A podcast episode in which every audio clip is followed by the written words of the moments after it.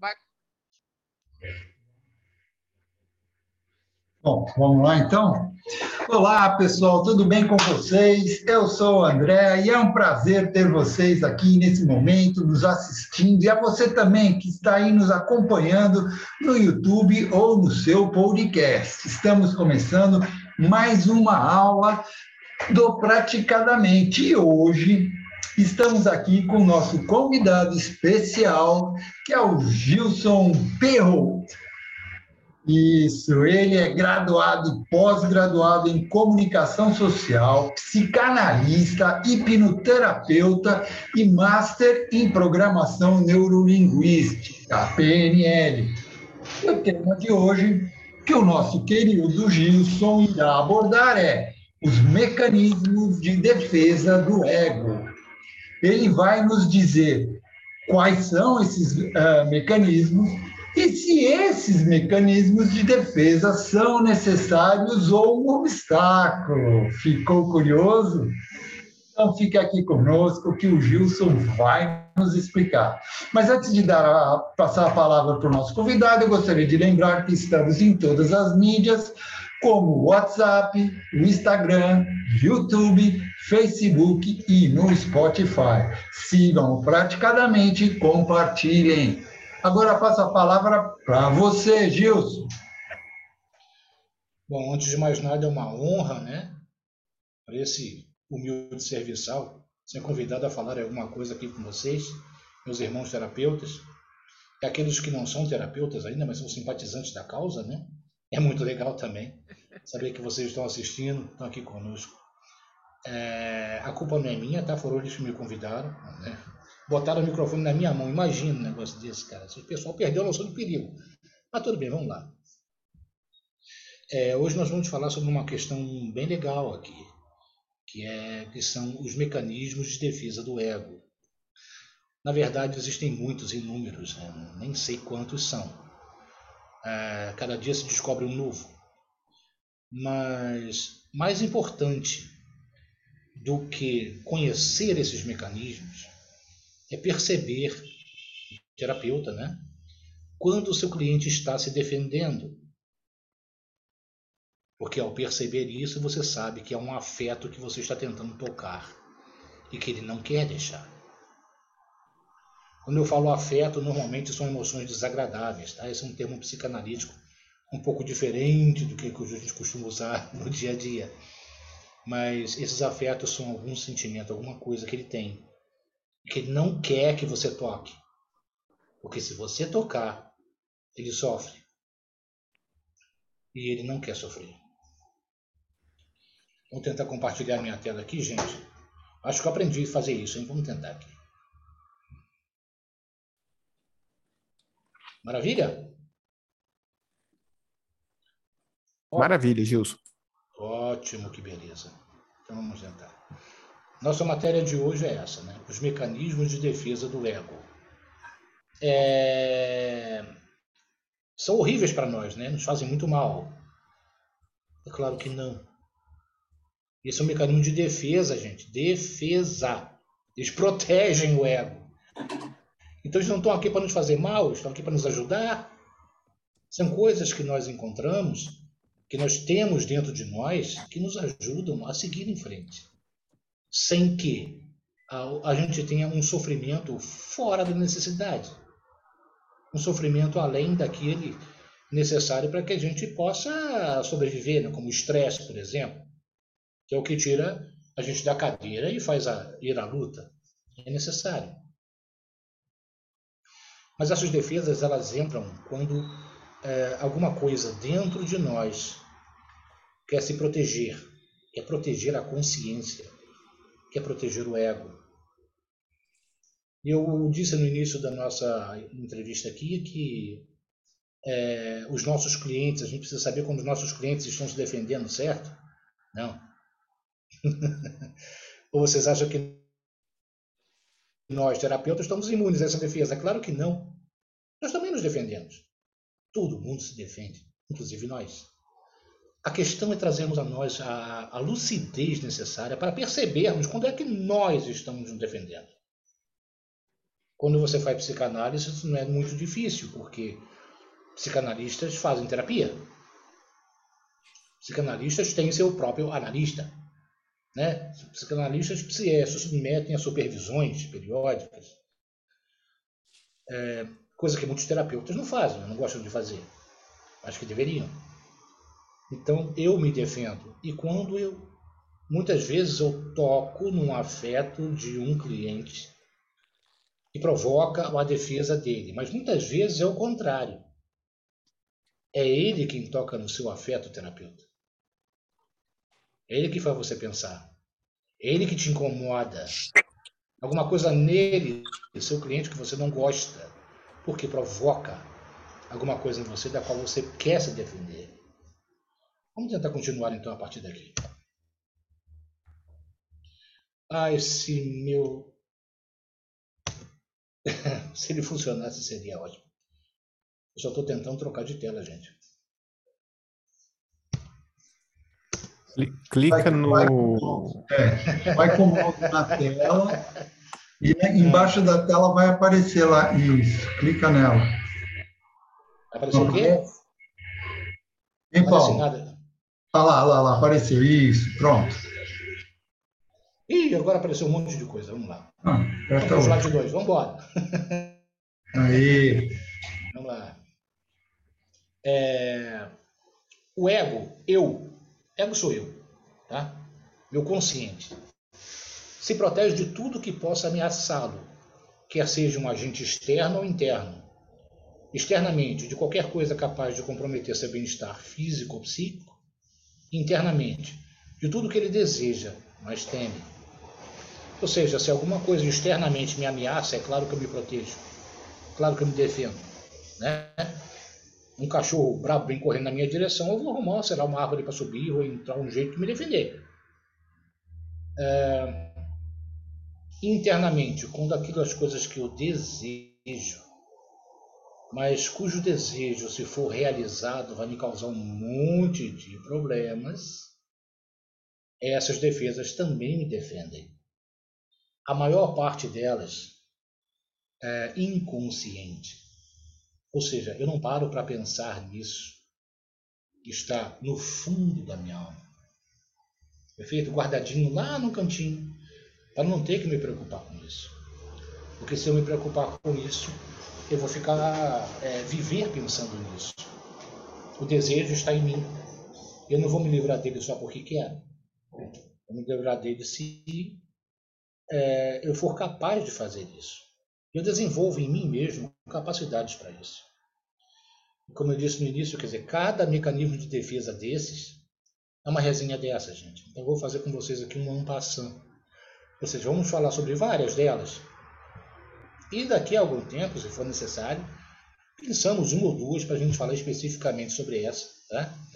É, se for então o recalque, vai levar umas três resenhas dessa, vai ficar muito legal. Mas vamos lá. Trocou de tela agora, que bom. É uma coisa que nós precisamos falar que é o ideal de ego. As convenções culturais, as pressões paternas, religiosas e sociais levam o ego, eu, a idealizar uma pessoa que ele não é, mas precisa ou gostaria de ser. Seus desejos mais básicos são desconsiderados para dar lugar a novas exigências, muitas vezes inatingíveis. Quanto maiores tais exigências, maiores são as frustrações e mais intensas as neuroses produzidas. Isso tem início na infância, normalmente. Então, do que, que nós estamos falando? Você vê na figurinha que a gente botou ali, é um peãozinho, né? Cuja sombra na parede projeta uma, uma figura da realeza, a coroa. Isso é o nosso ideal de ego. Eu quero ser. Já que não, quando eu crescer, quero ser igual a ele. Ideal de ego. E isso é muito, muito perturbador porque muitas vezes você coloca seus ideais em coisas inatingíveis. Você jamais será aquilo que você acha que seria.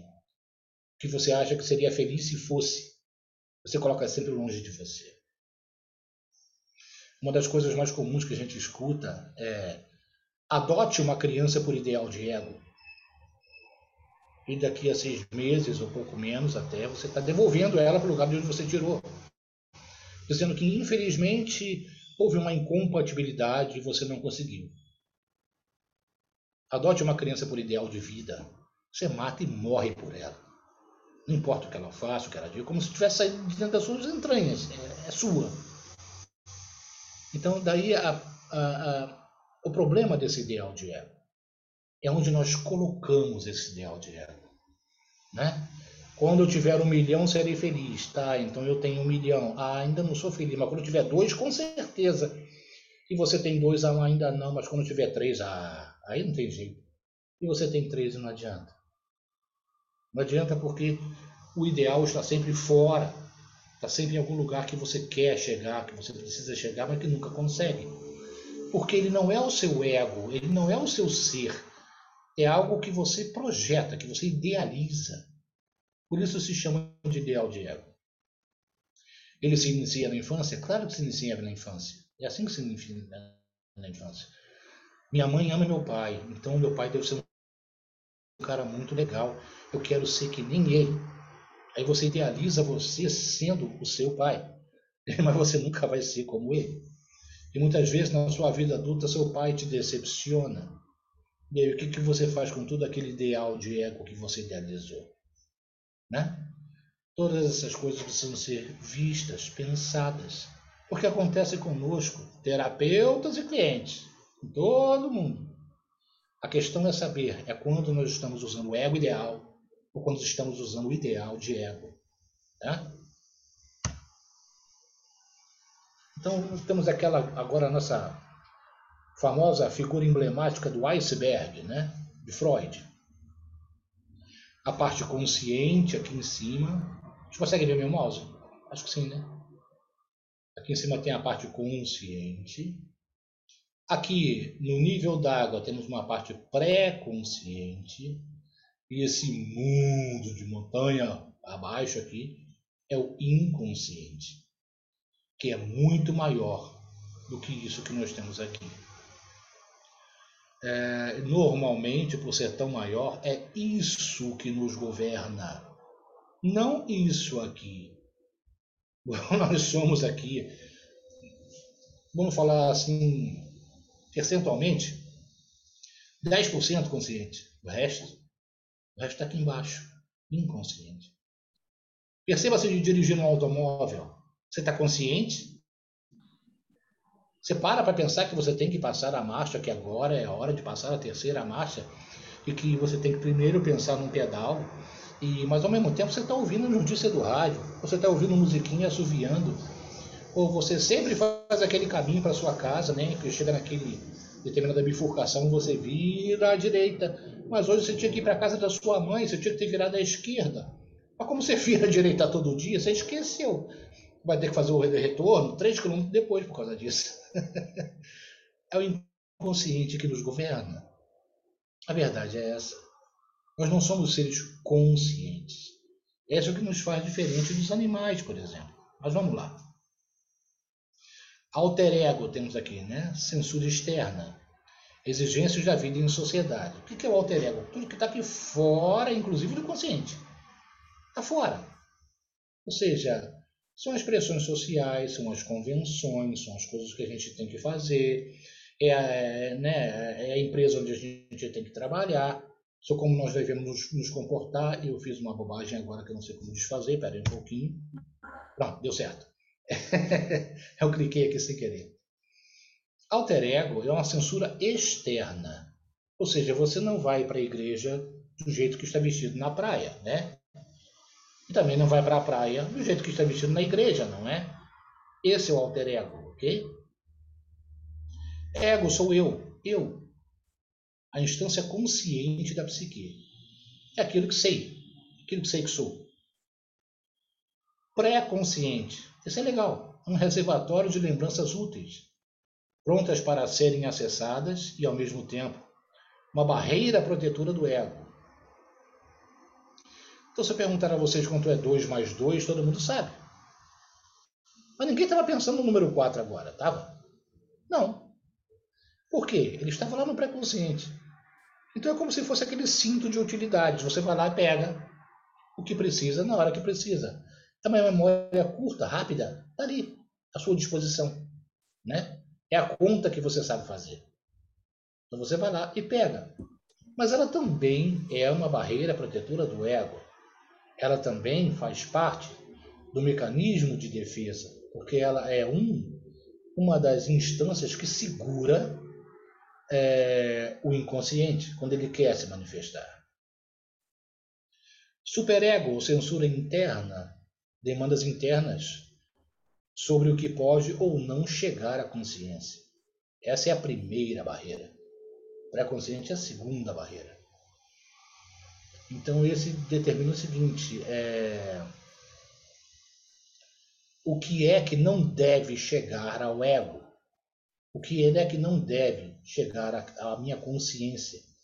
Porque se chegar, vou fazer besteira, vou me arrepender, vou me maltratar, ou vou ter um sério problema com a justiça ou com o que quer que seja. Essa é a grande questão. Para isso que ele serve, censura interna. Id, ou inconsciente, a instância, o depósito das pulsões ou impulsos. É o que nos difere dos animais. Tá? Os animais são seres instintuais. Agem de acordo com a sua genética, simplesmente. Os humanos não. Os humanos são seres pulsionais. Além da parte instintual, pesa a energia emocional. Ou são essas pulsões, esses impulsos eletromagnéticos, ou do que quer que seja, que nos fazem ser diferente dos animais, nos fazem humanos. Que são o quantum de energia emocional necessário para fazer com que os desejos busquem satisfação. As pulsões sexuais são chamadas de libido. Então, essas pulsões existem para nos fazer bem. Essas pulsões são os nossos desejos. São coisas que nos trariam prazer se fossem realizados. No entanto, por causa do alter ego, por causa do pré-consciente, do superego, eles não podem chegar lá. Porque se eles chegarem lá, você vai fazer o que você quer, mas vai ter que aguentar umas consequências terríveis. O que, que acontece quando a gente enche a cara? Vai lá, quando a gente bebe. Esse superego baixa, permite que aqueles desejos que você tem, e muitas vezes nem admite que tem, venham. E te deixam, muitas vezes, numa saia justa danada. Não chega um parente sem um papelão aqui, que papelão que você fez ontem, cara. Eu fiz o quê? Ou seja, você deixou as suas pulsões, os seus desejos passarem pelo superego, passarem pela censura interna. Eles chegaram à consciência e você mandou. As consequências estão aí. Você vai ter que arcar com elas. Pelo menos vai passar aí um tempinho envergonhado. Quando o ego não pode permitir que o id satisfaça seus desejos, faz necessário um contra-investimento de energia emocional para mantê-los longe da consciência. Ou seja, eu não posso permitir que eles cheguem aqui, né? Então, como é que eu vou fazer isso? A pulsão é uma energia, é um impulso. Eu tenho que fazer um contra-investimento de energia, mandar para ele uma energia maior do que a que ele tem, para segurá-lo onde ele está. Para que ele não venha para cá. Para que ele não venha me machucar. Então, mas essa energia emocional ela não é infinita. É como se nós tivéssemos uma pilha, né? fôssemos uma pilha. Assim. E a energia dessa pilha vai se gastando. Se gastando, se gastando, se gastando, se gastando, se gastando. Quanto mais problemas você tiver que manter atrás, você não puder deixar vir a, a, a consciência, mais energia você tem que investir. Por isso que chega uma, uma hora que uma pessoa que tem muito recalque, traumas, etc., não consegue mais reagir. Ela não tem mais energia para isso. Ela é obrigada a virar, virar refém de si mesma.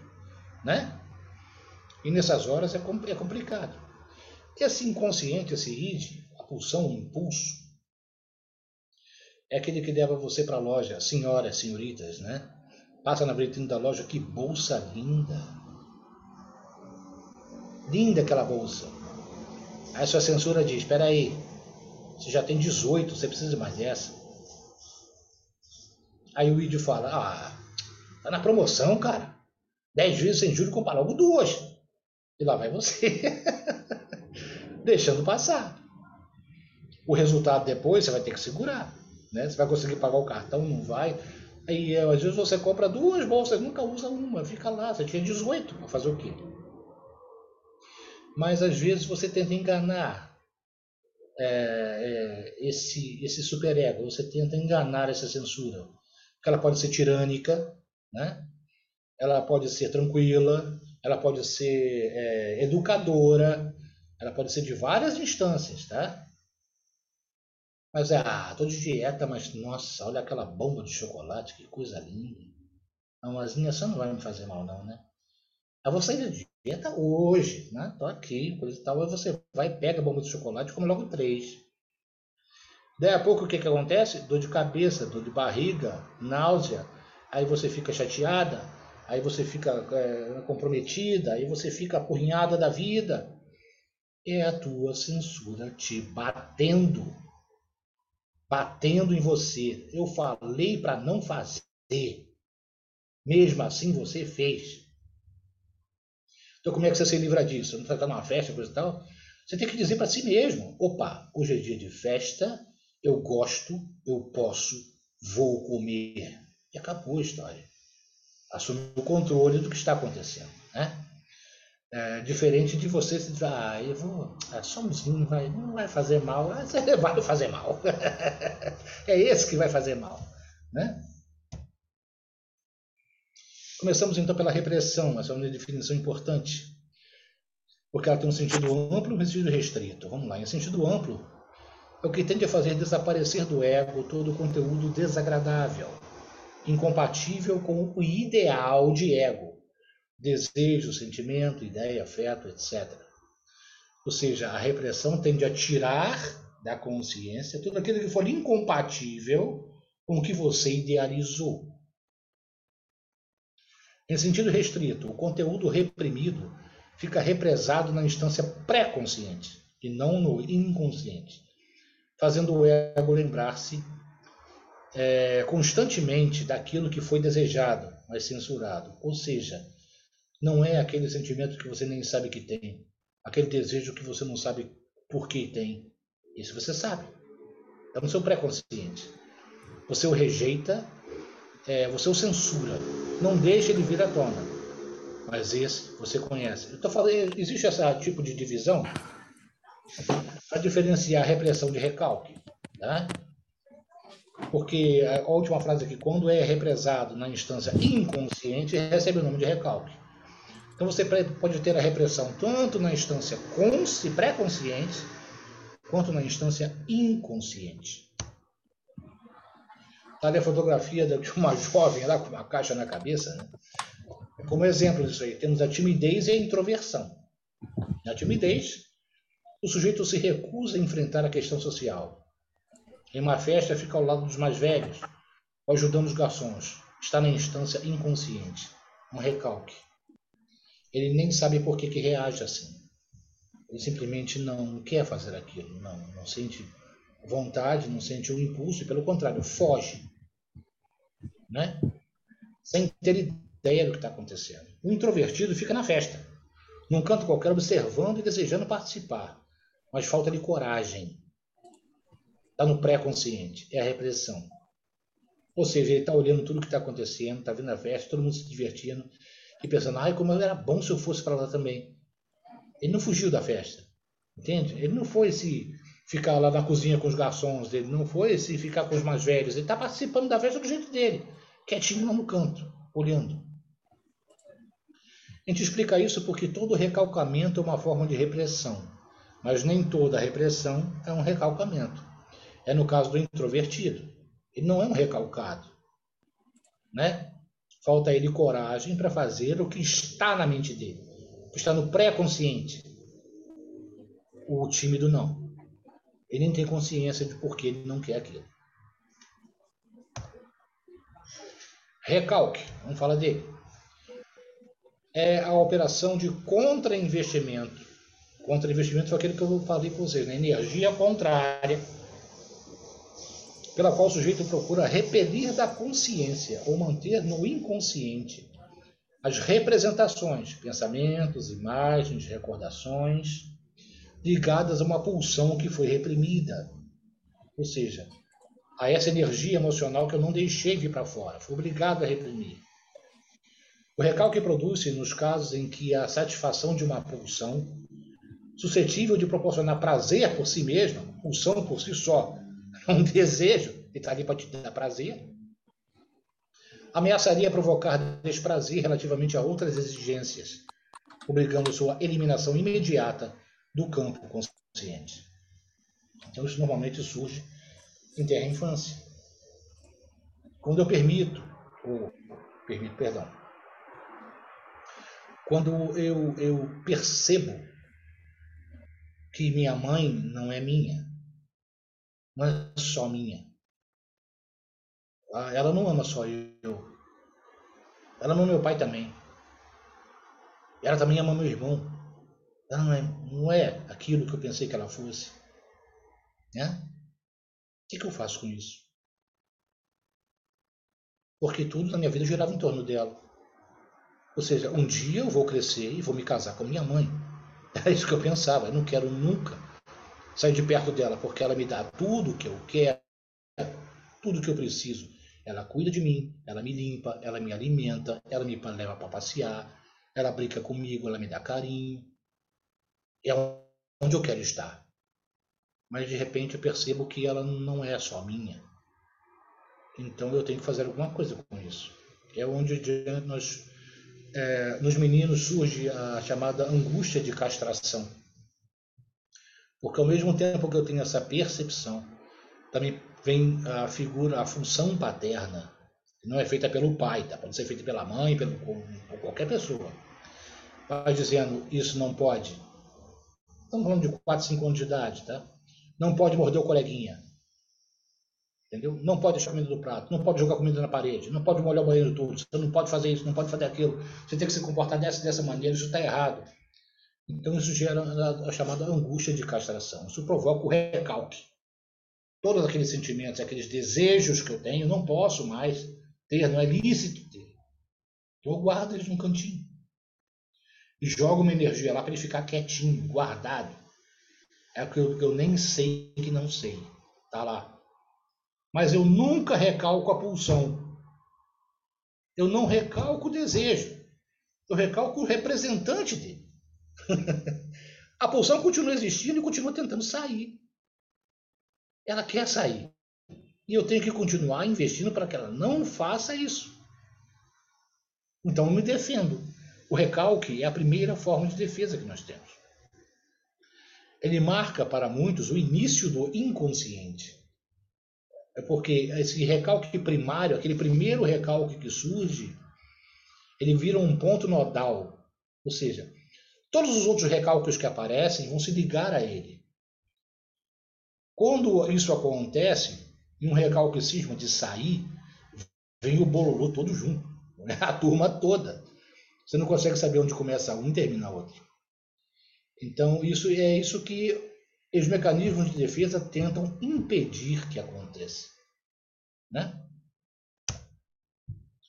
Gente, eu não sei se isso está muito complicado para vocês. Eu não sei se isso está muito rápido, eu nem sei, eu tenho que correr ainda mais, porque senão não tem tempo de fazer nada. É, racionalização, vamos entrar direto no, no mecanismo de defesa. Processo tá ótimo, sujeito tá ótimo, continua. Tá bom. Processo pelo qual o sujeito encontra uma maneira racional de justificar atos imorais e legais ou que deveriam causar desprazer ao ego. Um bom exemplo é o roubo a mais faz, ou seja, Desde que o sujeito faça um bom trabalho, não há problema algum em enriquecer ilicitamente. Racionalizo. Mas peraí, eu não asfaltei tua rua? Eu não pintei teu condomínio? Eu não botei árvores lá? O que você tem quanto eu ganhar meu dinheiro? né? Mas, na verdade, é o que ele está fazendo? Ele está onerando o Estado. Está roubando dos contribuintes. Mas ele racionaliza isso. Não há nada de errado com o que eu faço. Nada, está tudo certo. Isso é um mecanismo de defesa. Porque se ele parar realmente para pensar nas consequências morais daquilo que ele faz, vai machucar ele. Ele não foi criado assim. Né? Compensação, mecanismo de defesa em que uma deficiência é compensada em outra parte, quer no corpo, quer no psiquismo. O ego busca a homeostase. Essa palavra é bonita, né? Homeostase. Homeostase é equilíbrio, só isso. Ou seja, o equilíbrio que o permita existir em relativa paz. É isso que nossa consciência quer. É isso que ela busca ela trabalha para isso. Homeostase. Ou seja, chegar a um ponto em que ele não sofra e, se possível, tenha algum prazer. Assim como a falta de um membro do corpo ou a deficiência em algum dos sentidos leva o sujeito a desenvolver outras habilidades físicas, o sentimento de menos-valia psicológico também tende a produzir efeito parecido. Então, nós sabemos aqui toda a questão da. Por exemplo, um sujeito que não, que não tem a visão, ele desenvolve muito a audição, desenvolve o olfato, desenvolve o tato. Mais, né, muito além do que um ser humano que tem a visão. Isso acontece também com o nosso psiquismo. Entende? Se eu tenho um problema, um sentimento qualquer, de menos-valia, é, eu procuro produzir um efeito parecido, compensando isso com outra coisa. Ele é um gordo, mas é legal. Agora eu estou ouvindo o mesmo, que beleza.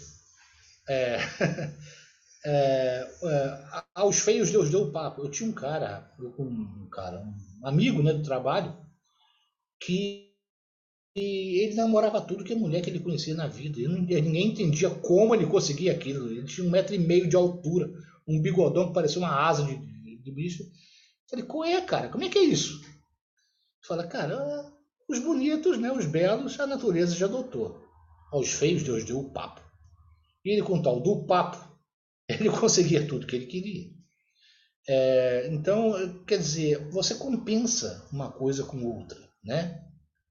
Eu sou feio, mas é, faço bem para todo mundo, né? Ah, eu, eu sou uma mulher que nunca vou ter, não sou agradável aos homens, mas vou ser uma freira, eu vou ser uma, fazer o quê? Vou fazer caridade, eu vou ser uma pessoa que todo mundo conheça pelo bem que eu faço e eles vão me amar com isso. Vou fazer algo para que você me ame. Eu preciso que você me ame, me aceite, me considere. É isso que todos nós buscamos o tempo todo na nossa vida. Segurança e reconhecimento, é isso que a gente quer. Me reconheça, me deixe seguro. Formação reativa, isso também é terrível. Quando o conteúdo recalcado tenta se apresentar à consciência de forma muito vigorosa, isso obriga o ego a contra-investir ainda mais energia emocional, levando-o por vezes a agir de forma contrária aos desejos que não são conscientes. Se não me alisto desejar meu pai, talvez seja melhor odiá-lo. Daí resultam as ovelhas negras das famílias. As reações são conscientes, mas as emoções envolvidas não são. Eu ajo conscientemente. Né? Minha família é toda certinha, você torta. Minha família é toda torta, você certinha. Né? Lá em casa ninguém fala palavrão, eu falo. e vou embora. Ou seja, se eu não posso ter o que eu quero, tento, através do oposto, chamar a atenção. No fim das contas, o que eu quero? Quero ser amado. Do mesmo jeito que todo mundo quer. Do meu jeito. Porque tiraram de mim, ou seja, aquilo que está no meu inconsciente, que me daria prazer, não, não pode vir para o meu inconsciente. Ele fica lá, quietinho onde está. Então eu reajo, faço uma formação reativa. Ajo contrariamente ao meu desejo. Isso também é uma coisa muito comum em adolescentes, principalmente. Quem nunca, né, gente? Quem trabalha aqui nunca viu um negócio desse. Negação, isso também é bacana. Há certas representações que o ego inicialmente aceita como legítimas e verdadeiras, ou seja, permitidas pela censura. Mas por algum novo valor que ingressa em sua psique, passa a ver tais pensamentos e atitudes como inadequados e passa a negar que gostava deles e a endossar que tais coisas não são praticadas. Eu nunca fiz isso. Nunca falei assim. Nunca pensei dessa maneira. Mas pensou. Você falou. As pessoas viram o que você falou. Todo mundo sabe o que você falou. Mas você nega.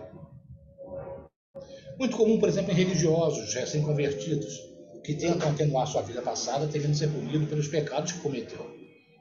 Então, no passado, eu fui um bom filho da mãe, mas agora me converti. Agora eu sou outra coisa. E você começa a negar aquilo que você foi. Porque se você admitir que gosta de ser como foi, você vai apanhar. você vai se sentir um pecador. E isso não condiz com o seu sentimento, com o que o seu ego deseja, para estar em homeostase. Deslocamento também é bem legal. Gente, eu tenho que ficar mudando minha telinha aqui de um lado para o outro para poder enxergar tudo que está escrito. Toda vez que um sujeito desvia a pulsão investida em um objeto para outro, estamos diante do deslocamento. Eu não falei sobre isso, né? Investimento pulsional. Existe investimento pulsional. Ou seja, quando eu me apaixono por alguém, eu invisto libido nesse alguém. Né? Se esse alguém vai embora, me deixa, eu recolho essa libido que investi nela e invisto em outra coisa, em outro sujeito, em outro objeto. Né? Isso pode ser feito com pensamentos, sentimentos, emoções, percepções, etc. Quando alguém deposita sua esperança em um político, mas esse não corresponde à expectativa, a mesma energia se volta para outro. Quando a dieta dura mais tempo do que deveria, o sujeito não pensa em outra coisa a não ser comida, na comida que deseja. Aí nós vemos aqui a fotografia da moça ali, né? Com três frutinhas ali, um negócio bonitinho, com os doces bem interessantes do lado de, de esquerdo dela. Para onde que ela olha, ela pode pegar o que ela quiser. Então você está naquela dieta, naquela batidinha, né? Beleza, quem nunca, né, gente? Ah, tô comendo só chuchu e caroço de mamão. Aí de repente você, ah, para, vou comer uma lasanha.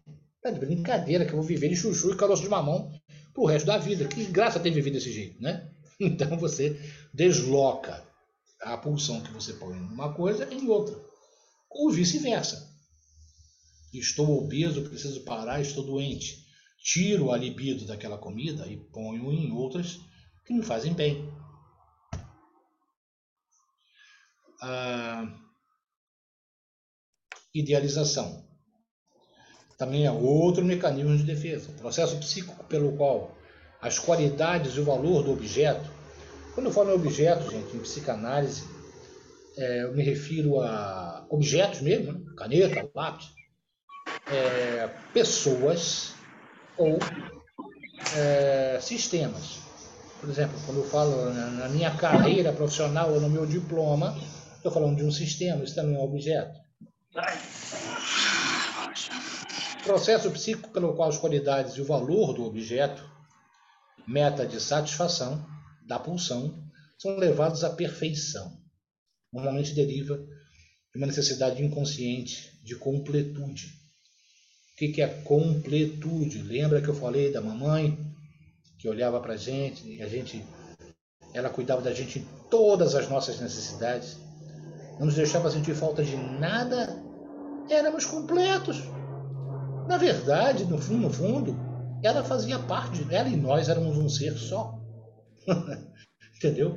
Ela foi uma coisa que eu criei para que ela pudesse cuidar de mim. E de repente, quando eu percebo que não sou mais, não é assim, minha mãe é um indivíduo e eu sou outro, minha mãe tem uma vida, um, existir próprio diferente do meu, é que a coisa começa a ficar difícil, começa a ficar diferente. Então eu vou passar o resto da minha vida tentando sentir aquilo novamente, tentando me sentir completo. E é isso que vai me fazer estudar, namorar, casar, trabalhar, fundar uma empresa, administrar uma instituição, qualquer outra coisa. É essa necessidade, essa vontade de encontrar aquela completude de novo, me sentir inteiro. Isso é um, um estigma da, da, da psicanálise, né? É uma coisa assim que ninguém consegue, nunca tentou falar contrariamente a isso, porque é o que acontece. E quando nós falamos de completude, nos referimos a isso. A necessidade de nos sentirmos completos novamente. Porque enquanto eu sou um bebê, não preciso de mais nada, a não ser daquela coisa que eu inventei, que me dá comida, me dá carinho, me limpa, me dá banho, me faz. Né? É isso aí. De sentir-se completo como era em tenra idade, em que os pais cuidadores supriam todas as suas necessidades. O sujeito idealiza em um objeto essa perfeição inatingível, ideal de ego. Olha ele de novo. À medida que se decepções surgem, essa idealização vai se fragilizando e frustrando o sujeito. Quem nunca se apaixonou aqui? Ah, mentiroso. Claro que tu se apaixonou. Se apaixonou. É, a pessoa pela qual você está apaixonado tem defeito? Não tem. Ela é perfeita. Nossa, achei a criatura perfeita. Ela é bonita, a voz dela é linda, ela é inteligente, ela é, dançarina, ela é maravilhosa, ela tá? Tudo bem? É ela que é, ela é isso? Ou você idealizou que ela seja isso? Porque em nenhum momento você perguntou para ela o que, que ela pensa de ser considerada dessa forma. Então começa, né? A primeira decepçãozinha Primeiro não que você leva, bum, apaga uma lâmpada. Mais um, bum, apaga outra. No, fim das contas, não sobra muita coisa. Ou seja, aquilo que te levou para ela, que era essa necessidade de completude, que você projetou nela, que ela tinha e que ela ia fazer por você, que ela ia ser sua mãe, acabou. ela não vai. Sua mãe botava o seu prato, aí você se casa com ela e diz, ó, a tá no fogão, vai lá e se vira. Acabou mesmo. Entende? Essas coisas vão acontecendo. Mas essa idealização é que todo mundo faz. Todas as vezes que você se apaixona por alguém, na verdade você não se apaixona pela pessoa. Você se apaixona pelo ideal que você faz dela, pelo aquilo que você espera que ela seja. E esse é o grande problema de nós. Por isso que namorar muitas vezes é, é interessante. Ah, namorador. Namorador porque está experimentando, cara. Testando. E deu certo. E não deu. E isso aqui vai. Não, quero não vai. Chega um ponto até de uma certa idade mais madura, você começar a pensar e. Bom, eu gosto muito da Joana, mas é, é a Francisca que me quer. Então, de repente, vale a pena mais ficar com a Francisca. A Joana é legal, mas ela não sei se ela vai me dar é, a completude que eu preciso. A Francisca quer, mas eu não gosto muito dela. Então você fica naquele meio de caminho que vai te levar para um lugar bom, cara, um caminho bom, né? O caminho do meio, como dizem os budistas. Projeção: sentimentos, pensamentos e tendências que existem em nós que não admitimos. Porém, não cansamos de apontar nos outros. Provavelmente alguém que não confia em ninguém também não é confiável. Já viu isso? É. Eu sou um cara bem informado, muito bem informado. Mas o Zé é fofoqueiro. O Zé é um fofoqueiro danado. Fofoqueiro sou eu, pô. Mas eu não vou dizer isso para mim. Não posso, né? a minha censura me bate se eu admitir um negócio desse. Como eu posso deixar que minha consciência admita que eu sou um alcoviteiro, que eu sou uh, viciado, né? Alcoólatra, eu não. Gosto de tomar uma bebidinha de vez em quando. Claro que não sou alcoólatra. Alcoólatra é o Zé. Olha lá como é que ele fica. Mas você é. Você só não vai dizer isso para si mesmo. Que você disser isso para si mesmo, você vai se machucar. Quando você admite, não, eu sou um alcoólatra, aí você começa a se livrar do alcoolismo. Ou não, né? você tem uma boa chance de começar a se livrar do alcoolismo. Em boa parte, é a questão da homofobia. Boa parte vem daí, tá? Aquele cara lá, não. Aquele cara lá é homossexual. Deus me livre de passar por um negócio desse, mas eu tenho desejo também de ser homossexual. Outras vezes o que eu tenho é inveja dele, porque ele tem coragem de ser, de fazer, mesmo sabendo que o mundo inteiro quer dar uma porrada nele, e eu não tenho coragem para fazer nada. Então, não estou dizendo isso, mas muitas, muitas questões da homofobia vêm da projeção. Conversão, essa é grave é bem complicada. A conversão é talvez de todos os mecanismos de defesa aquele de que forma que de forma mais direta relaciona o sofrimento da mente e os males do corpo. Essa frase é de Freud, tá? O conteúdo traumático recalcado tem três opções de saída do inconsciente. Uma pelo psiquismo, provocando as neuroses, psicoses, aquelas coisas todas, né? nos toques da vida, tudo mais. Uma outra caminho de saída é pelo sistema nervoso, produzindo as neuroses de conversão, como a histeria, o pânico, a fibromialgia, as dores crônicas, etc. Que são aquelas que os médicos olham, examinem você de cabeça até o dedo do pé e não acham nada, você está sofrendo. Muitas vezes, quantas vezes a gente ouviu isso? Minha mãe mesmo dizia: Ah, minha hipertensão é de fundo emocional que está acontecendo? né? Conteúdo traumático e recalcado saindo pelo sistema nervoso. É isso que está acontecendo. É, existe a famosa síndrome do jaleco branco. Pressão do cara é tranquila, 12 por 8. Bateu o olho em alguém de jaleco branco, com um estetoscópio pendurado no pescoço, vai a 18, 20. Só você só pega isso fazendo o tal do mapa, né? aquele mapeamento que eles fazem da, da, da hipertensão, o dia inteiro com aquele, como é que é o nome daquele negócio, meu Deus? Pendurado no seu braço o dia inteiro. De 15 em 15 minutos ele liga. Ali você vai realmente o que, que é, é hipertensão, pressão alta e o que, que é síndrome do janelo branco, jaleco branco. Ficou tudo bem, mas só na hora que você deu de cara com o médico, cara subiu, tá na cara o que, que é. E a terceira saída é o soma, é o corpo, produzindo doenças físicas detectáveis, ou seja, as doenças chamadas de psicossomáticas, que são doenças de fato. Você tem uma úlcera, aqui, estou vendo, você tem uma úlcera. Agora, o que, que produz essa úlcera? Não sei. Será que são seus pensamentos, seus sentimentos? Será que são, né, é a sua psique Será que é essa censura te batendo? O que, que é que deixa você doente? De verdade. Então o aparelho pode olhar lá e ver, olha, você está doente. Você tem a úlcera. Então essas, essas saídas do, do, do psiquismo, né? essas saídas do, dos mares é que vão fazer a diferença, mas elas têm a mesma origem. A origem é no recalque e nos traumas. Nem falamos dos traumas ainda. Olha só. Mas estão lá bem pertinho do recalque. Só que são eventos que causam traumatização. A tra traumatização é uma espécie de curto-circuito nervoso. Queima neurônio. Apaga eles. E aquilo fica realmente fazendo parte de você.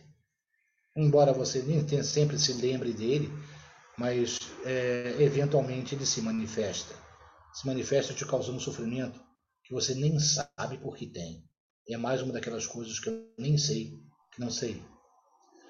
Então, é, todas essas coisas têm possibilidade de tratamento e nós, terapeutas, é, trabalhamos muito forte com isso. Né? Oh, meu Deus, está acabando meu tempo. Autopunição. Há pessoas que normalmente movidas por um sentimento de culpa, por uma causa real ou imaginária, aplicam assim, em si mesmas, a partir de uma questão interna, uma autoflagelação. Ainda há aqueles que se expõem voluntariamente a situações de risco ou enfrentando doloroso, enfrentamento doloroso, especialmente com a autoridade policial. Ou seja, pessoas que se autopunem, gente. Estamos falando que pessoas que se agridem mesmo, pessoas que se cortam com facas, com gilete, pessoas que se mutilam, né? fazem cicatrizes em si mesmo. Por que, você fez isso? Sei lá, deu vontade. E aí? O que ele tem dentro dele, normalmente, normalmente, tudo isso aqui, cara, são especulações. Só investigando junto com o seu cliente que você vai entender realmente o que está acontecendo. Mas ele pode ter uma culpa grande, que tem uma causa real ou imaginária, e que isso leva ele a se punir. Muitas vezes ele vai cometer um crime não porque precise cometer o um crime, mas porque faz questão de ser pego. Ele quer ser apanhado. Ele quer sofrer. Né? Então, isso também é um mecanismo de defesa. E acreditem ou não, gente assim chega na clínica. E a gente precisa conhecer esse manejo. Ou pelo menos você perceber. Agora você percebeu, opa, um mecanismo de defesa. Está se definindo de quê? Vamos investigar? Expiação é um mecanismo psíquico de cobrança. O sujeito se vê cobrado a pagar pelos seus erros no exato momento que eles acontecem. Que os comete né, com esperança na crença de que o erro será imediatamente ou magicamente anulado. Bater na madeira, fazer o sinal da cruz, sempre que pensar ou sentir algo que não deveria. Né? É quando você sente algo, o que? Isola. Opa, está se defendendo. Na é verdade, tem alguma coisa ameaçando ele. Internamente, algum pensamento dele que não quer nem que, que venha na cabeça. Então que as pessoas começam a se benzer o tempo todo, tá lá também. Mesma coisa. Isso é um mecanismo de defesa. Ah, regressão também é um triste, viu? É, mas acontece e também chega na clínica. Quando o sujeito busca voltar no tempo e comportar-se de forma como se comportava na época em que se sentia feliz. Por ser algo infantil, ou pode ser algo infantil ou adolescente. O importante é compreender que o presente tem algo que ele não gosta. Embora muitas vezes é, nem ele saiba o que é. Então você vê muitas vezes é, pessoas maduras usando roupas de adolescente aquelas sainhas, aquelas bermudinhas que só as menininhas usam, ela também quer usar, porque nessa época ela foi feliz. No presente, as roupas maduras, que era o corte de cabelo maduro que ela deveria usar, é, ela não gosta, ela não gosta de se sentir assim. Ela quer voltar ao tempo em que ela era feliz, ou que ela se sentia mais feliz, ou que julga que tenha sido feliz. Também é uma coisa que a gente precisa investigar. Né? Algumas são realmente trágicas, precisam de intervenção médica. Uma mulher que perde o filho, por exemplo, e não sai do quartinho que ela tinha montado para ele. Já conheci um caso assim. Não atendi, mas conheci. Ela montou o quartinho do bebê e o bebê nasceu e viveu apenas três ou quatro dias. E ela pegava os bonequinhos que tinha comprado para o bebê cantava musiquinhas de ninar para os bonequinhos. É um negócio muito, muito triste mas que também é uma forma de regressão. Lembrança encobridora. Quem nunca também? Beleza. Lembrança infantil se caracteriza ao mesmo tempo pela sua especial nitidez e pela aparente insignificância do seu conteúdo. A sua análise conduz a experiências infantis marcantes e a fantasias inconscientes. Como o sintoma, a lembrança encobridora é uma formação de compromisso entre elementos recalcados e a defesa. Se aquela lembrança viesse à sua mente do jeito que aconteceu, ia te machucar e você ia sofrer. Então você pega às vezes três, quatro, cinco lembranças, junta tudo numa só, faz o que a gente chama de condensação, e manda para a mente. E você se lembra nitidamente de algo que nunca aconteceu. Especialmente em terra infância. Contei esse caso aqui mesmo na PDM, sobre um sujeito que, nos procurando em psicanálise, né, é, disse que lembrava-se de o pai tê-lo castigado severamente, em tenra idade, três anos de idade.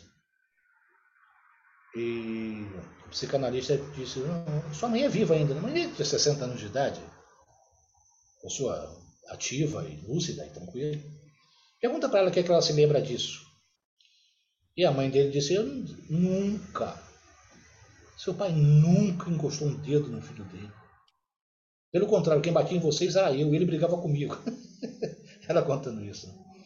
Mas depois do bate-papo, ela lembrou assim: meu irmão que contava essa história. E meu irmão deve ter contado isso na sua presença quando você era pequeno.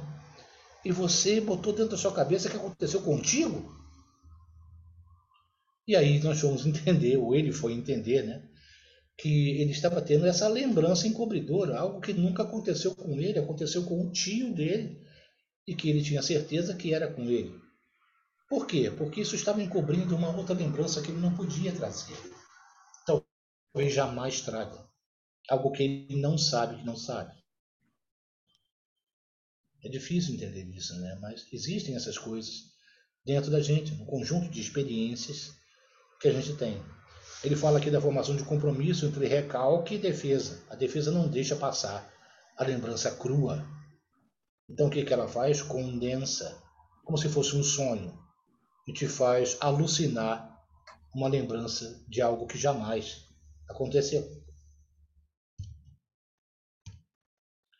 Derivado do inconsciente, quando o conteúdo do recalcado tenta emergir à consciência. o recalque original tenta retornar sob novas formas. Ele se maqueia, é, obrigando o sujeito a criar novas defesas para manter o ego em paz. Não é maquiar, ele se maquia. para manter o ego em paz, é, ele obriga o sujeito a, a produzir novas defesas. Então vamos ali fotografia de um cara com cesto de roupa suja e falar: o que, que eu faço com isso? Na verdade, quanto mais ele tenta fazer essas maquiagens, quanto mais ele tenta se disfarçar de outra coisa, mais energia emocional você gasta. Por isso que chega um ponto que você fica sem energia, né? Você começa a se sentir mal por causa disso. Aí surgem sintomas, etc. Aí você procura o terapeuta.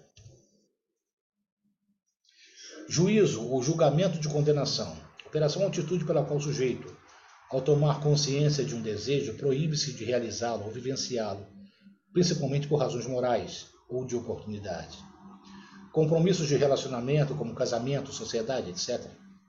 É na hora de fechar um contrato ou marcar uma data que esta defesa do ego surge e impede o sujeito de realizar, com ou sem uma justificativa. Todo mundo aqui já ouviu falar de ocasiões em que uh, a noiva deixou o noivo no altar. Né? O noivo deixou a noiva no altar. Isso acontece, gente. Agora meu mouse agarrou aqui, pronto, soltou. É, isso é um mecanismo de defesa, uma defesa de julgamento. Tudo certo para você abrir o seu negócio, mas você não abre, o que está acontecendo? É esse juízo. Esse, você está se defendendo de alguma coisa. É onde você pergunta, né? O que, que você tem a perder se você conseguir? O que, que você tem a ganhar se você não conseguir? É nessas horas que a gente, o terapeuta, né, usando metamodelo, consegue pegar essa defesa, entender onde ela está, ou pelo menos tentar. Né?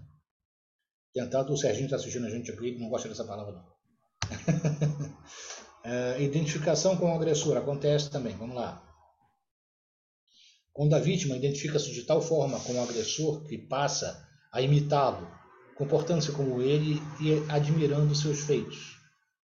Crianças espancadas pelos cuidadores, que diziam que isso era para o bem delas, podem desenvolver esse tipo de defesa. Quantas vezes, né, gente? Quem nunca conversou com alguém assim? Que a pai ou a mãe batia de correia, depois botava sentado no colo e dizia, você pitou bem. Escutei frase do tipo, eu bato porque te amo. A polícia não. Então, olha só, ele cresce esperando isso, né? entendendo que tudo que ele, toda vez que ele contrariar uma autoridade, ele vai apanhar. E quando ele for autoridade? Quando ele tiver os filhinhos dele, como ele vai pensar? Então você acaba criando uma teia difícil. Mas você entende que ele se identifica com o agressor. Ele tem uma questão com o pai, mas ele não abre de jeito nenhum. Meu pai era muito bom, muito inteligente, muito capaz. Cara, teu pai te arrebentava, te quebrava de pancada. E assim você defende ele. É, defendo ele. E assim vai. Afanísia é, é o desaparecimento do desejo sexual, um mecanismo de defesa de ambos os sexos, no sentido de que protege o ego de algo que ele teme, a castração. Duvidar de ser capaz de desempenhar um bom papel no ato sexual com o parceiro pode levar a essa defesa. Então, não estamos falando daquele o medo de falhar. Quando você se defende a esse ponto da afanise, você nem tenta, não sente mais vontade. Entendeu? Você se anula para isso. Não. Para quê? Para chegar na hora e eu não. Não quero mais. E não quero mais. E acabou. É assim que funciona. Isso um mecanismo de defesa? É. Você tem alguma coisa errada com o seu corpo? Não, continua aqui, continua certinho, continua sendo viril. Ou ela continua sendo, tendo as coisas que ela tem. Mas eu não quero nem tentar mais. Porque eu não tenho certeza de que sou capaz de chegar a um bom termo. Então você se defende fazendo o quê? Anulando aquilo. Chamamos isso de afanise. Eu não sei se todo mundo já ouviu falar esta palavra. Clivagem, essa é uma delícia. Algumas vezes o ego divide-se diante de um mesmo objeto, ensejando duas possibilidades igualmente desprazerosas. Não consigo viver a seu lado e não consigo viver longe de você. Isso gera um conflito difícil de gerir, de gerenciar. Já imaginou o que é isso? Aqueles casais que vêm e voltam, se separam e voltam o tempo todo. é isso. Eu não consigo viver contigo. Não dá para viver contigo. Mas quando você vai embora, eu não sei porquê, eu tenho que ir atrás de você. não é verdade? Legal? Eu conheço um que comprou uma moto, a primeira moto dele. A moto era linda, ele encerava, deixava a bicha brilhando. E o que, que acontecia? Quando ele ia para a rua, a moto deixava ele na mão. Aí ele começou a se aborrecer. Ele mandava consertar, tudo bem, funcionava uma semana e pum, parava de novo. Aí ele pensou bem e falou: vou vender essa moto. Vou vender essa porcaria. Vivo me deixando na mão. Aí ele levava naquelas feiras de, automóveis, né, de, de, carros. E quanto custa a moto? O que, você quer pela moto? A moto valia, digamos aí, bota aí, 10 mil reais. Quero 15. Ele botava um preço que sabia que ninguém ia dar. Porque não queria vender. Entende? Isso é clivagem. Então você tem a clivagem do ego, quando o ego se divide ao meio, e a clivagem do objeto, quando você divide o objeto ao meio. Quem nunca, né? Isso chega na clínica o tempo todo. Clivagem é muito legal. Anulação. Através de uma ação física, ritual, etc., busca-se o cancelamento da experiência prévia e desagradável, podendo ser até uma ação antecipatória do ato.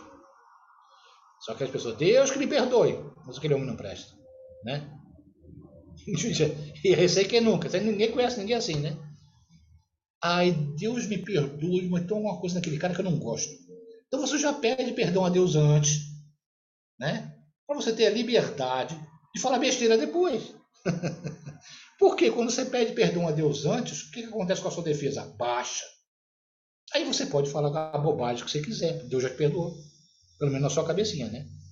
Então tá na cara que isso é uma defesa. Você percebe que as pessoas se defendem dessa maneira.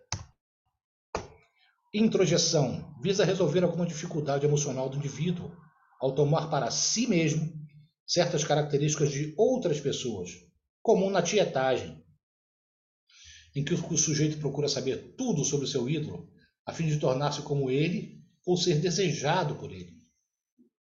Não é isso? Ah, eu gosto muito daquela dupla sertaneja, quero saber tudo o que eles fazem, o que, que eles comem, onde é que eles andam, né? É, que línguas eles falam, né? como é que foi a infância deles, como é que são as mulheres deles, como é que são as namoradas, como... quero saber tudo. Porque eu quero ser como ele. Ou quero que ele me deseje. Quero que ele me ame. E como é que ele vai me amar? Se eu me comportar da maneira como todo mundo em volta dele se comporta, as pessoas que conhecem ele intimamente, né? Então, isso também vem na clínica, gente. Chama-se introjeção. Fuga. Isso também não é difícil de entender. O sujeito se recusa a viver uma realidade que não lhe é agradável. A realidade não me é agradável. Ele pode fugir de várias formas para evitar o encontro com o outro ou aquilo que lhe causa desconforto. Vícios de qualquer natureza são fugas. Então, tudo que eu faço para evitar contato com o outro, para evitar o confronto, para evitar o que quer que seja, e ficar em mim mesmo, é uma fuga. É, meu padrasto teve uma doença grave, acabou falecendo dela. Ele dormia muito. E nós perguntamos para o médico dele, né? Por que, que dorme tanto? Fuga. Dormindo ele não sofre. Enquanto ele está dormindo, não está doente, está? Mentalmente, para ele. Então, que realidade você quer que ele viva? Ele vai resolver. Ele prefere viver a realidade do sonho, do sono, né? onde ele não tem que enfrentar a doença, do sofrimento. Está ali a foto de um monte de gente ó, juntinha, mas cada uma olhando seu celular. Eles estão juntos, mas não estão interagindo. Cada um está preocupado com o seu próprio mundo. Está fugindo do outro. Generalização. também achei essa foto sensacional. Um monte de militares, tudo lá de cap, não sei o que, o desgraçado me arruma uma cabeça de burro e coloca lá no meio. O indivíduo generaliza para justificar sua inabilidade ou incapacidade de lidar com aquilo que deseja, mas teme. Exemplo: homem não presta. Não acontece isso o tempo todo na clínica?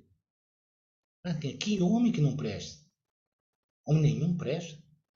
Quantos homens você conheceu? Vai lá, com quantos você se relacionou? Ah, dois. Ah, tá. Então, por causa desses dois, homem não presta. Quantos homens tem no mundo? Ah, sei lá, uns 3 bilhões. Mas dois fizeram isso contigo. Tá bom, beleza. Isso também é, uma, é a generalização, é uma forma, é um mecanismo de defesa. Então agora, quando ela tiver que se relacionar com outro homem, ela já sabe que ele não presta. Ela já entra na relação sabendo que ele não presta, que ele vai enganá-la. Então ela já tenta se defender antes mesmo de ingressar. Isolamento traz uma ideia de inadequação perene. O sujeito não sabe onde é o lugar do mundo e se isola, na esperança de não ser notado ou de ser convidado a participar de algo bom. Uma defesa bastante comum em casos de neurose obsessiva, é o que, no caso o toque. Né? Os exemplos desse mecanismo são diversos, como os rituais, fórmulas e outras ideias que buscam a cisão temporal com os demais pensamentos na tentativa de defesa contra a pulsão de se relacionar com o outro. Porque a pulsão, ou seja, aquele pulsional, né, aquela coisa, vem para tratar você, fazer você se relacionar com as pessoas, traz desejos. Você quer satisfazer seus desejos. Muitas vezes os seus desejos têm a ver com o outro. Muitas, mas muitas mesmo. Né? Então o que você faz? Para não correr esse risco, você se isola, fica quietinho, fica lá no seu canto. Né? Foge de tudo. Se tranca no seu mundo e vive da melhor maneira que você puder. Desde que isso não te traga sofrimento. Reação terapêutica negativa. Essa também já tive. Quando o cliente resiste ou parece regredir à condição anterior, você está com um cara no meio do caminho, é na terceira sessão que você olha que, cara, parece que não aconteceu nada. Nada. Você está do jeito que chegou. Faz parecer que não quer que seus problemas sejam resolvidos. Não quer ter seus problemas resolvidos. Pode estar envolvido um sentimento de culpa inconsciente, inerente a certas estruturas masoquistas, ou também vinculado aos ganhos primários. Pode existir um ganho secundário no sintoma. Ou seja, você está tentando livrar ele de um problema que ele gosta de ter. Um problema que faz com que ele tenha um ganho. Igual doença, né? Ah, todo dói. Deita aí, toma aqui uma canja, toma aqui um chazinho, né? Deixa eu ver como é que está a sua temperatura. Ah, liga a televisão no seu programa favorito. Não precisa trabalhar não, fica aí. Não precisa ir para a escola, deixa quieto. Quem não quer um negócio desse, né, cara? Então, esses ganhos existem. E muitas vezes você está tentando tratar uma pessoa e essa pessoa simplesmente está satisfeita com o que ela tem. E ela não entende. E quando ela percebe que você está chegando perto de encontrar uma solução, ela regride. Então, uma reação terapêutica negativa é uma defesa. Agora você sabe o que é. Ele está se defendendo de alguma coisa. Tem que investigar e procurar saber o que é. Agitação e barulho está quase acabando, juro por. É, tanto ruído excessivo quanto agitação excessiva podem estar vinculados a uma tentativa desesperada do ego de não ser obrigado a pensar, pois pensar o faz sofrer. Já pensaram sobre isso? Eu me lembro de uma pessoa que eu conheci bem profundamente, que todas as vezes que já era um idoso e ia pegar um ônibus, ele levava um livrinho consigo. E um dia ele me disse: Eu trago esse livro para. Lendo, não sou obrigado a pensar. Quando eu penso, não fica bom, não é legal.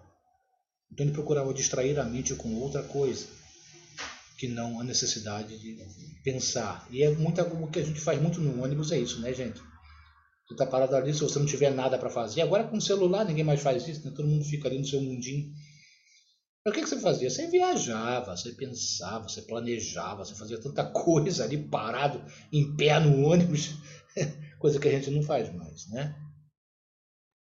Então, tanto a agitação, ou seja, a pessoa que se movimenta freneticamente, que não para nunca, quanto aquela que tem um ruído na cabeça, que tem que ter sempre um fone no ouvido fazendo barulho, estão fugindo.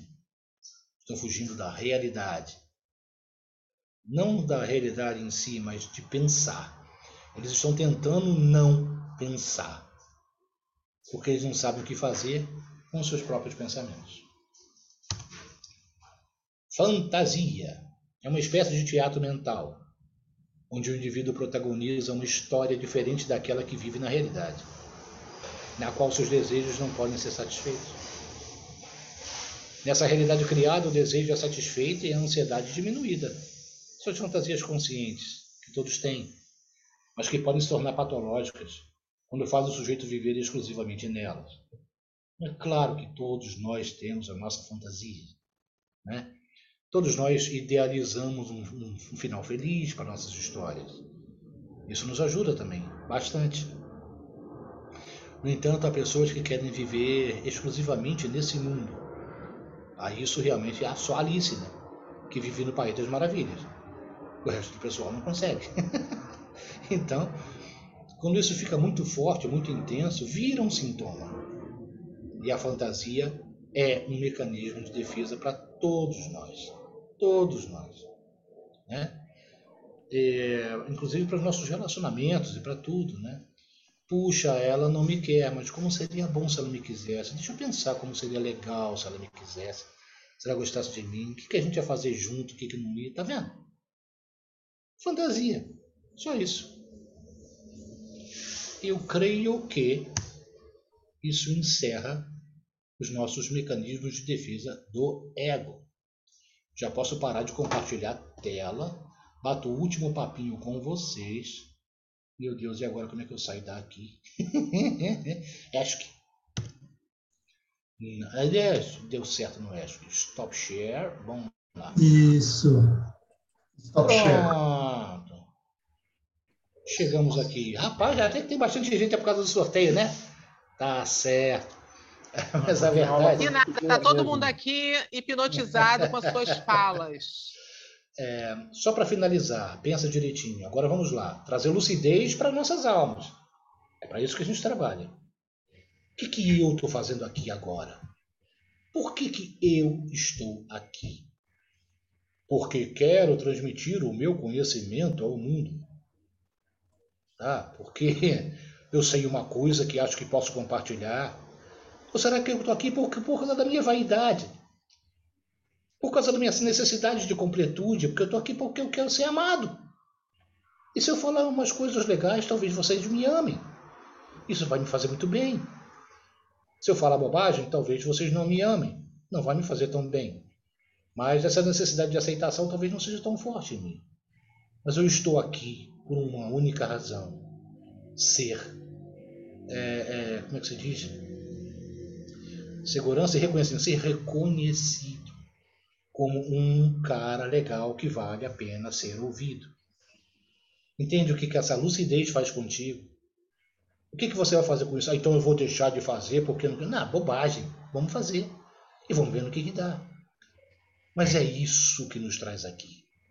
É isso que nos faz fazer o que fazemos. Essa necessidade de reconhecimento, de completude, essa vontade de sermos amados. Né? É isso que é legal. E isso não é nenhum defeito, eu acho. não é nada ruim. É só uma necessidade humana, uma alma humana querendo se expandir, querendo ser desejada, querendo ser útil.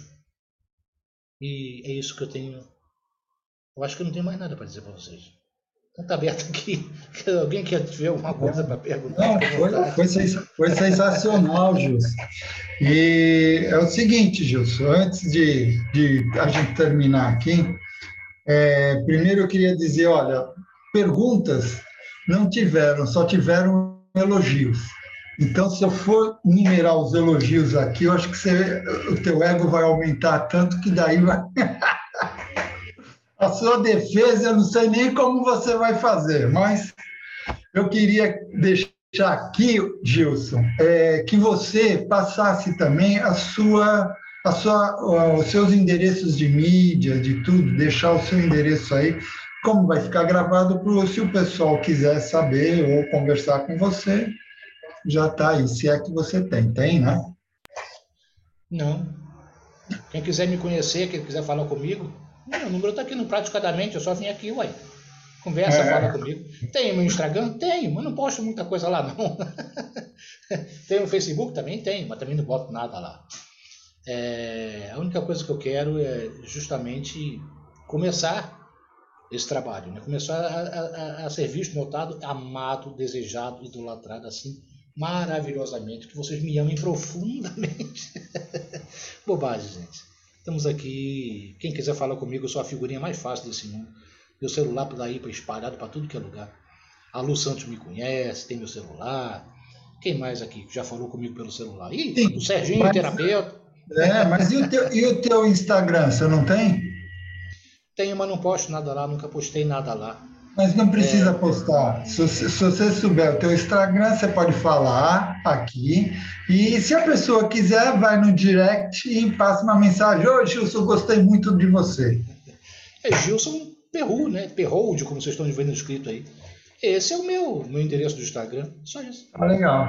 Tá feito, então. Então vamos fazer o seguinte. É, depois eu termino aqui dando os elogios que passaram todo aqui no, aqui no, no chat do, do Zoom, tá? Mas a gente vai agora aqui, eu vou finalizar aqui a nossa gravação, porque hoje a gente tem um, uma premiação aí no fim da, dessa nossa live aqui, tá? Então, pessoal, estamos encerrando mais uma aula sensacional. Espero que vocês, vocês tenham gostado, tá? E lembrando a todos para que entrem e sigam nosso Instagram, que assim que vocês uh, vocês seguindo, vocês irão receber os comunicados das nossas próximas resenhas que vamos ter por aí, tá? Agradecemos ao nosso professor de hoje, Gilson Perrot, e a todos que estão aqui presentes, e a você que está aí nos escutando no Spotify, e a você que está nos assistindo no YouTube. Já deu seu like? Dê seu like aí, porque assim você vai nos ajudar para que o, o canal do Praticadamente cresça cada vez mais, tá? E mais e mais pessoas pod, podem alcançar essas informações, ok? Então, vamos nos despedindo e a gente se vê na nossa próxima aula do Praticadamente. Até lá, pessoal! Fica todo mundo em, em QAP aí.